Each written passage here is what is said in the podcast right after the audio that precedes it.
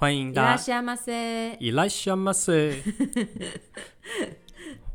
欢迎大家登录奇岩星球，这里是北投人与甜点师。我是节目主持人状况外的北投人燕婷，我是节目主持人睡不饱的甜点师一凡。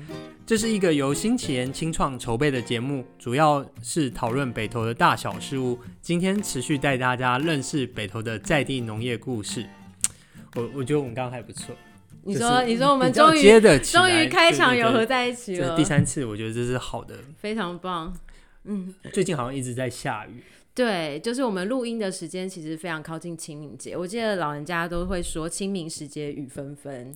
以前记得联考还考过那种题目，就是说清明时节雨纷纷，全下的是 A 春雨，B 梅雨，C 下雨第一台风雨，反正就是那种 嗯，好，那答案是春雨，就是现在梅雨季节是还没有到的，这、哦、是春天的雨，这样子。我我也要我要答梅雨了，你知道吗？没有没有，现在这是春雨。太好笑了！你知道，你知道，在这个季节之前啊，大概二三月的时候，其实是阳明呃北投这边就是关渡平原插秧的时节。哎、欸，这个我就要马上来说。其实我原本完全不知道，我我听到关渡平原插秧这六个字，就是我关渡平原唱六个字没错。关渡平原唱六个字都让我很惊奇，因为哇，关渡平原原来还有插秧，还有种田啊！我。还没有准备这一集的时候，一直以为关渡平原现在只有唯一有的东西叫水鸟，唯一有的就是有一堆荒土。嗯，一直听过关渡平原，身为一个北投人，却完全不知道关渡平原现在原来还是有在种田的。不只是你耶，我就是一开始搬来这里的时候，我其实以前在地理课本就念过关渡平原，可是我从来没有把它跟我的居住的或是工作的地方连接在一起。然后是后来有一个北投说书人告诉我，这里其实有关渡平原，然后上面还有种稻米，我才惊觉原来我们离稻米可以这么近。这这让我蛮惊奇的，因为我我们做这个节目，不如不如你介绍一下关渡平原吧。关渡平原原多大啊？给我们一些概念吧。我那时候去查，就是因为我实在在太好奇，说，哎，那关渡平原如果曾经在地理课本出现过，那代表它应该是很大米仓。结果，哎，真的耶，它其实是台北市最大米仓，它可能是台北市的农业地区的百分之九九十都在关渡平原这边，然后也是少数到现在还有六十趴以上，就是六成以上都还在做农业，然后它也是台北市很少见的一个水稻田。嗯，我们在台北市应该都想象都是高楼大厦，绝大多数。嗯、可是就是所谓还有这么一大块的农业区，就是在关渡平原上。那关渡平原有多大呢？给给我们那个听众朋友一些概念吧。我那时候查的时候，它大概有三百多公顷。然后我查再稍微查了一下小巨蛋，想做一个比较，我就把小巨蛋楼地板楼地板面积换算了一下，大概是两公顷。OK，所以你就可以想象一百五十座小巨蛋这么大一个地方，所以其实这个面积还是非非常大的，都有在种田的。嗯，你除了种田之外，你你还有在上面关注平原，你你自己常会去那个地方吗？我其实没有，呃，以前没有特别注意过这地方，我只是偶尔会听说，哎、欸，关渡平原有呃那个保湿，就是湿地，嗯、然后有水鸟保护区.然后然后近几年他们开始有那个自行车道，说可以经过，自行车道，对对对，这听起来很棒啊，对，就可以去关渡平原做一个自行车旅游这样子。然后我真的开始认识关渡平原，其实是。就是我刚刚讲的北投说书人志海，然后志海，哎，大家要记得这个关键词，就是这是北投在地非常重要的林志海这样子。对，他是北投说书人，是带大家的在地导览这样。对，他真的是带大家认识北投一个很重要的人物，然后他就带着我，就是进到关渡平原去，然后。途途中还会看到，就是呃北投的整个山形，有沙帽山啊，有什么的，所以你可以想象，关渡平原算是北投很前面的一个低地，然后你往回看，你可以看到北投的城市，然后再往上看，你可以看到北投后面的大屯山脉。OK，这这个我我还是要继续强调，继续忏悔，嗯，就是原本我我身为北投人，竟然不知道关渡平原原来还是有在种米，大家听到米可能想象就是。嘉南平原，想要就是花莲、台东之类。原来台北市其实还是有一个大的米仓，就是在关渡平原上面这样子。嗯，我觉得其实。呃，北部啊，就是不管是阳明山、大屯山脉，或者是关渡平原，都是很早的农业区。可是后来因为整个经济的转型，我们所有的农业都往中部或东部移，所以大家听到米的时候，你就会想到是池上米最好吃、最有名。嗯。然后可能也许还有一些因为餐饮的结构所带来的。东南部的米，比如东南亚的米，比如说泰国米啊、嗯、越南米这些，然后很少人会再去想到说，哦，原来台湾自己的米还有一道是关渡平原的米。可是这一次我自己去的时候，我其实是觉得那个是一个很棒的地方，就是它的稻浪在大概五六七月的时候是非常漂亮的。你可以讲一下它一年种植的时间大概是怎么样子？嗯、它是二三月的时候插秧，然后大概六七八月的时候会收割。OK，、嗯嗯、一年是种两次还是种一次？种一次而已吗？资料上面看到是二期稻。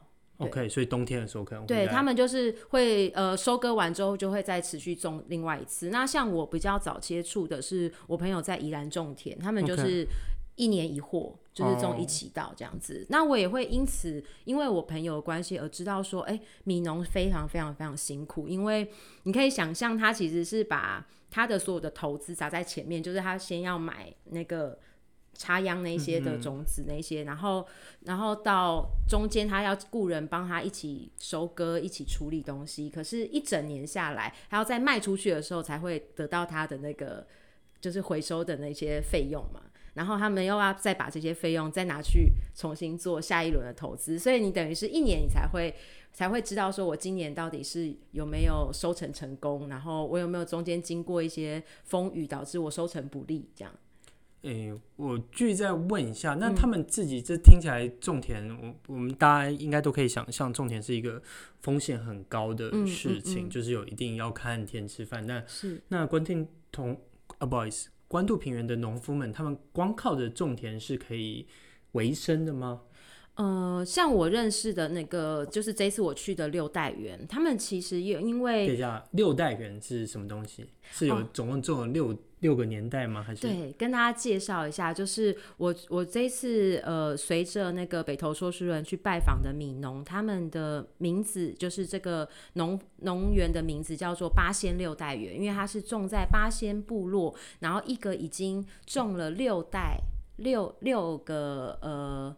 应该是四代，四代，对对对，六个世代的农地这样子，嗯，然后他们是第六代，所以他们在这个时候创立这个品牌，所以叫八仙六代园。然后他们是一对夫妻，然后他的爸爸在之前他们都是用惯行的农法。是什么叫惯性农法？就是比较早期我们会因为一个人或是呃小家族，你要可以种比较大的田地的时候，你其实需要一些辅助的药物协助你驱虫。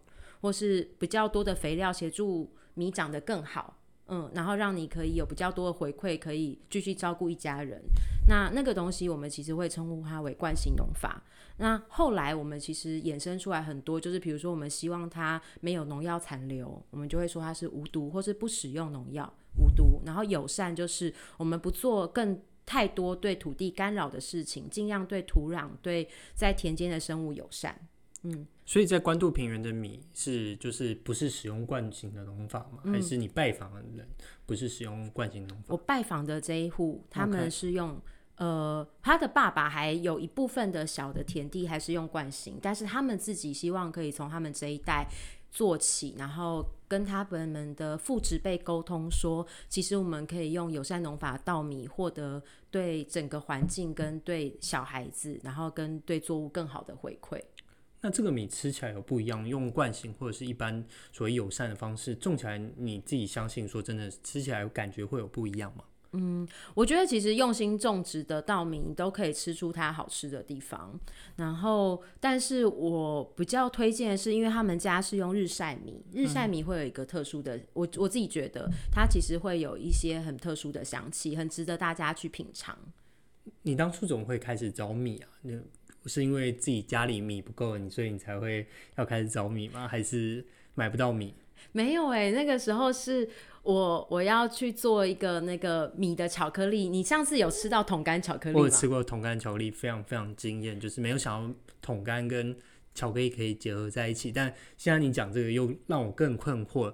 米怎么跟巧克力结合在一起？我那时候就是做桶干巧克力的时候，然后我就心想说我，我希望我可以用一系列北投的物产来做不同的巧克力。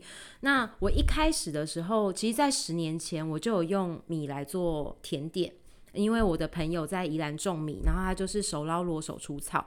然后说到这个，我真的觉得非常的汗颜，因为我那个时候已经呃在十米屋，然后因为十米屋以前是日据时代米仓。然后我还去查过这个历史，就是还要在竹子湖种蓬莱米，日据时代的时候，他们要找一个地方放米，然后所以放在了十米屋，也就是现在农会的这个地方这样。然后我看完这段历史之后，我居然没有把这段历史跟关渡平原跟我之间的关系连连在一起。然后，然后刚好我朋友在宜兰种田，所以我就用了他的米做了一个米香的巧克力。我用了橙条、洛神、白巧克力跟盐。做了一个咬起来脆脆的，但是咬下去之后，你可以感受到洛神跟海盐的咸感，再提一点柳橙的香气的巧克力，这样。哇，像像那个大家听完一凡的描述，应该就是下一个动作，应该就是直接去买了吧？但非常确切的描述。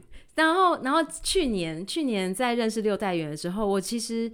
呃，知道他们是日晒米，然后也品尝过他们米的滋味的时候，不好意思，我打断你。嗯、日晒米跟一般的米有什么不一样？就他他们家是你你要有空间，就他们家真的是五五节点，然后可以把米放在上面晒干这样子。如果原本没有那么大的空间，那他们应该要怎么处理？应该就是会放在哎、欸，我不知道哎、欸，完蛋了，它应该是放在仓库回水嘛.我有点不是很确定。对、嗯，下次我们下一集邀请农夫来的时候，我们再跟他请教。对，我们再跟他请教一下，说，哎、欸，那不是日晒米，其他的处理法是什么样子？这样。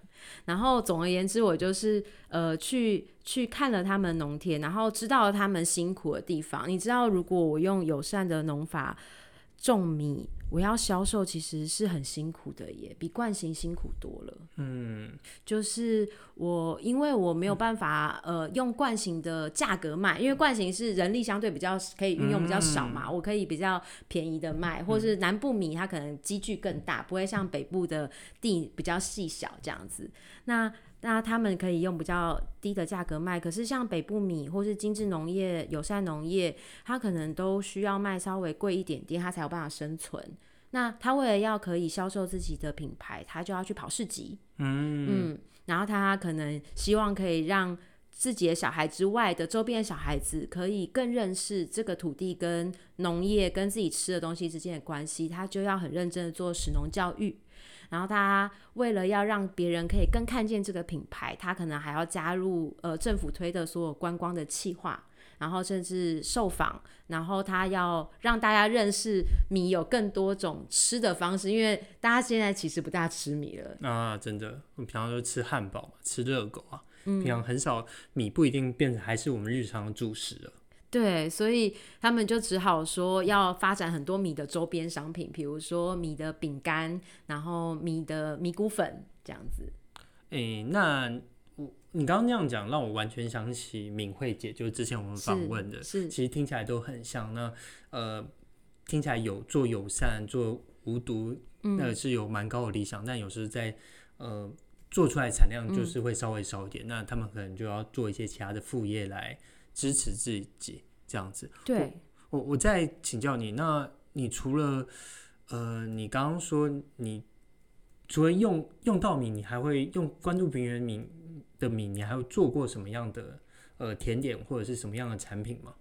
呃，我去年做那个米巧克力，用六代园他们的米，我是呃先把米做成了米布丁。就是、米布丁，对对对，就是印度他们不是有米布丁，他们会把那个米很像炖饭一样、嗯，就是这样熬熬熬熬熬熬到没有米粒。欧洲有米，那个德国他们有米布丁，然后只是他们的做法到最后有点不一样。但我们不要管那些细致的地方。总之呢，你就是要用那个牛奶或鲜奶油熬熬煮米，然后煮到他们都软烂，然后整个透进去之后，然后我会把它打碎成那个。没有米粒的样子，然后把它放在巧克力的最上层，然后呢，中间呢，我再用那个六代园的米炒玄米茶，然后把它的香气炒进去之后，放进白巧克力里面，然后最底层的时候，我放上了用黑巧克力本身就有一点点那种嗯呃烟熏的感觉的巧克力。因为我想要强调日晒米的这个特性，然后跟把六代园米再爆成米香，然后放在底最下面一层，所以一颗十克的巧克力里面有三层不同米的做法。哇，听起来很嗯搞刚啊。对，很搞刚。就我做的时候有一点想说，哎，我好像弄到自己了，但还蛮好玩的。就是咬下去的时候，你会先咬到那个软软的那个米布丁流出来，然后中间会有那个日那个炒玄米茶香气，最后会有一个脆口的感觉，就是那个米香。的状态，我我知道你还会拿米去做戚风蛋糕，对，还会拿去做蛋饼，甚至吗？还你应该不会做蛋饼啊？对对对，蛋饼只能在家做，不敢卖，没有闲时的才华。但戚风蛋糕也是可以拿米来做的。是的，是的，就是现在他们其实都有在发展米的这种再制品，因为在日本，他们也很多小的农村都希望可以自销自卖，所以他们会有很多不同的农业加工的技术一直发展出来。米谷粉是其中一个很关键的技术，就是米谷粉是什么东西？他把米。在用一种轴心撞击的技术，跟我们传统磨粉的方式不一样，它是用撞的，然后所以它的那个粉非常细。你知道我第一次打开那个米谷粉的时候，我超惊讶，就是它的粉末细到很像太白粉，嗯、可是它居然带有米的香气。我记得我小时候就是大家都会做年糕，什么再来米粉、蓬莱米粉，一打开，然后我真的很对不起，但是我比较说，有时候我真的会感受到一种。超扑鼻，嗯，就是米比较老旧的味道这样子。但是你在现在的这些米农直接合作米谷粉，完全不会有那个味道。你打开它就是芋头香，嗯，你你那个米种有芋头香，它就真的有芋头香，嗯、就是很感人。你想说天哪，这就是原来是新鲜的米谷粉可以有的香气。OK，听听起来非常吸引人。嗯、我我们再回到关渡平原上面，大家、嗯、我们来讲一些轻松吧。关关渡平原平常要怎么去啊？大家都知道关渡平原，可能、嗯、可能完全不知道概念上它到底要怎么前往呢？嗯、呃，那是志海带我去的方式是呢，我们从这个假设我们真的从社会住宅这边出发，或是旗人捷运站这边出发，我们就是往那个黄港路这边一直骑下去。嗯嗯，然后过了承德路对面。它有小巷子，我们从那个汽车有一个很大汽车砍棒的小巷子进去之后，一直往前骑，你就会看慢慢的骑到一个很像小聚落的地方。嗯、那那里其实就是往关渡平原的一个很重要的秘境。然后我记得，因为我是骑摩托车嘛，但我记得我看到旁边有自行车道。嗯，然后我在六代园的农田，那个时候大约是五六月的时候，然后米已经开始长长到一个高度。然后随风吹的时候，它就会有一波一波的浪这样子。那我有看到那个自行车道，其实会经过六代园，嗯、然后可以，我相信在大概七八月的时候，大家一定可以在那里看到黄金稻浪。哇哦，这听起来很吸引人。但其实关渡平原大概就是在呃，我们平常如果骑车的话，嗯、大概就是在呃大渡路然后的旁边，或者是中央北路的旁边有一块这个非常广阔的地方。可是这么广阔的地方，呃，只有一。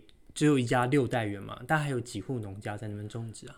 呃，我认识的其实大概是三四家，但是我相信应该是更多，因为它它整个关渡平原的农业区其实是基隆河跟淡水河的交汇。嗯嗯，那刚刚讲过，它其实有三百多公顷，百分之六十以上都还在执行农业。哦，对所以所以其实应该是非常多的农家，只是我我们还在。一步一步的认识当中，这样子欢迎大家可以常常去。然后，然后因为那个政府现在就是有在很认真的发展那里的观光，所以听说还有秘境花海之类的。呃，每年应该也会办什么呃彩绘稻田，就我听说的。对对对，因为六代园有参与这个活动，然后他们会让你在经过骑脚踏车经过稻田的时候，可以看到呃艺术家他们彩绘出来的图样，这样子。关渡平原现在只有种田而已嘛，是不是还有种一些其他的农产品？有哎、欸，因为我在那个水花园市集，就是之前有提到那个新北投捷运站周边，他们在假日的时候会有水花园市集，遇到了关渡平原的农夫，那他们有人是种香料的，就是有种一些咖喱叶啊，然后不同的嗯、呃、蒔萝什么的，然后也有呃一样的。他们他们是兄弟，另外一个农夫是种文旦，然后百香果、桑葚，就是有一些果树的。嗯、然后还有青菜社的农夫里面也有关渡平原的，就是跟敏慧姐他们一起卖菜的农夫，嗯、他们家就也有蔬果，然后也有呃夏天我们所谓的叶菜类。嗯，呃，听你讲完之后，我来做个小结论，就是我、嗯、我今天就是又上了一课，就是对于呃我这个搞不清楚状况的北投人，其实关渡平原就刚刚那个一凡的描述，应该是非常非常非常精彩的。嗯，其实离在。北欧地区在大台北离我们这么近的地方，其实就你就可以看到你想象中只有南部或是只有东部才看得到金黄色的稻穗，所以然后其实也不只是田，其实还有很多重物，很多的呃重物，还有很多的水果，各式各样的呃蔬菜之类。嗯、然后大家其实也是可以很轻松的，只要从起点站从起点站骑个脚踏车过去，对你就是可以看到这么精彩的地方，所以就。很谢谢今天一凡介绍推荐给大家。如果我就很好奇再问，那那如果刚刚听到描述这么多好的农产品，这么多好的稻米，嗯、要去哪里买呢？哪哪里可以找到这些东西呢？好，呃，如果是六代园的米的话，大家可以上 FB 搜寻六代园。八仙六代园，大家就可以从网络上跟他购买稻米。那我刚刚有说到，就是所谓的水花园市集，也就是每一个月的第三还是第四周的那个周日，然后水花园会在那个新北投捷运站那边摆摊，大家也可以在那里找到从阳明山、从关渡平原。然后在那里种田，然后下山来卖菜的农夫。那另外还有一个方法是，里面有青菜社的社员，青菜社他们会在每周三在社区大学的穿堂卖菜。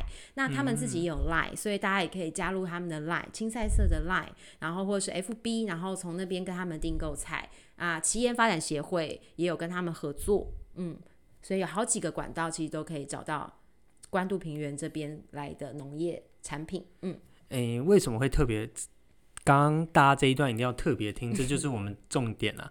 大家请一样，请今天一样有好康的事情要送给大家。我们在 Facebook 上一样，关于我们这一篇 Podcast 发出的连接之的下面，我们会问大家一个问题：在北投哪里可以买到关渡平原的农产品呢？不论到底是稻米或者其他的农产品，只要你能回答给我们。在下面留言的话，我们会抽出五位幸运的朋友，就会拿到一凡做的非常非常非常好吃的米巧克力，应该是这样子，没错吧？是的，是的，欢迎大家在我们的 FB 底下留言哦。你只要留言出正确的答案，我们就从里面抽出五位送给大家巧克力。嗯，最后再来一点工商时间吧。来介绍一下，我我知道你们七月的时候会带我们大家带社宅的朋友一起去，呃，你刚刚提到的六代园区那边参观，讲一下你们要做什么吧。对，就是我们在社宅这边会定期举办一个土地小旅行，然后它是事关于北投周边所有土地的知识小旅。那我们呃在四月的时候会大家去同参加同。单元的一个参访。那在七月的时候，我们跟六代园谈好了，我们要去做稻米的收割旅游。稻米的收割旅游，所以我们要可以有机会带你们实际的去收割稻米。应该是哦，然后它会是一系列的有趣的体验课程，所以欢迎大家可以来报名。不管你是不是新奇岩社宅的住户，其实都可以来报名。嗯，呃，很欢迎大家来参与。如果刚刚听我们两位介绍关渡平原，很想要实际，其实，在台北再说一次，在台北就离大家这么近的地方，就可以看到非常非常壮观的，呃的田园的稻田的风景。那就很欢迎大家来参参加我们七月，我们新奇岩社宅所办的。嗯，北投小旅行，一起到六代园，一起到关渡平原去看，嗯，那片田就是多么的漂亮，这样。对，而且它是亲子旅游，所以小朋友也可以来。小朋友也很欢迎。对，OK，那今天就到这边。如果你还有任何相关问题，欢迎留言给我们，但记得要订阅节目，也可以到我们粉专业新奇岩社宅同宅一起，我们也都会有最新的资讯在上面分享给大家哦，请大家定期锁定。我们下集见，拜拜，拜拜。